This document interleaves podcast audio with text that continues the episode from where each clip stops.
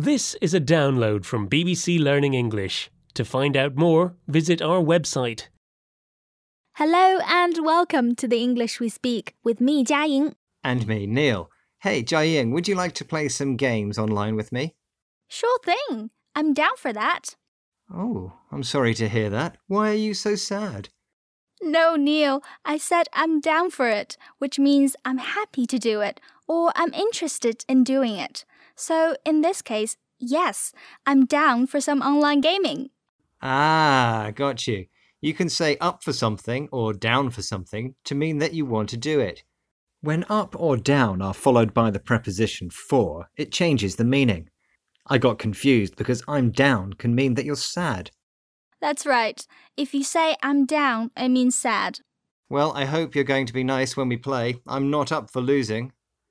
Sorry, Neil, I was born to win. Let's talk more about it after these examples. I'm up for meeting up later, but it will have to be after work. I have a lot to do today. Steve isn't up for going to that restaurant as he doesn't like spicy food. I think he'd be down for that vegetarian place.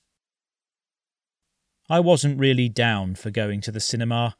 I've been isolating at home. You're listening to the English we speak from BBC Learning English, and we're talking about the expressions up for something and down for something, which are used to say that someone is interested in doing something. You can also use I'm game to say the same thing. For example, I'm game for meeting up tonight.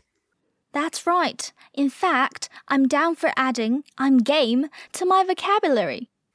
Very funny, Jiaying. I really enjoy our banter at work. I'm always up for hearing some of your jokes. And I'm always game for making you laugh. Well, I think I better start looking for some more prepositions before we overteach up and down. Good idea.